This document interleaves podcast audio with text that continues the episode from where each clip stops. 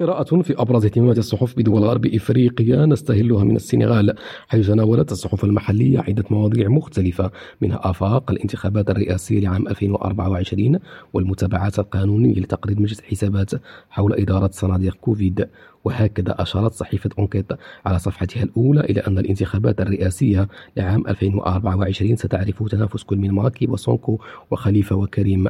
وإلى كوتيفوار حيث أكدت صحيفة Fraternité Matin أن الدول العربية الخمس عشر المعتمدة في كوتيفوار وحدت جهودها لتعزيز علاقات التعاون والصداقة والأخوة مع البلاد المضيف ونقلت الصحيفة أن المجتمعين في إطار مجلس السفراء العرب المعتمدين لدى كوتيفوار أطلقوا يوم أمس الثلاثاء في قصر الثقافة بأبيجان الأيام الثقافية العربية التي ستختم في الثالث والعشرين فبراير الجاري. وإلى نيجيريا حيث قالت صحيفة ال Nation إن الرئيس محمد بخاري أكد أن مرشح المؤتمر التقدمي للرئاسة بولا أحمد تينوبو مؤهل لمواجهة التحديات التي تواجه الأمة إذا تم انتخابه.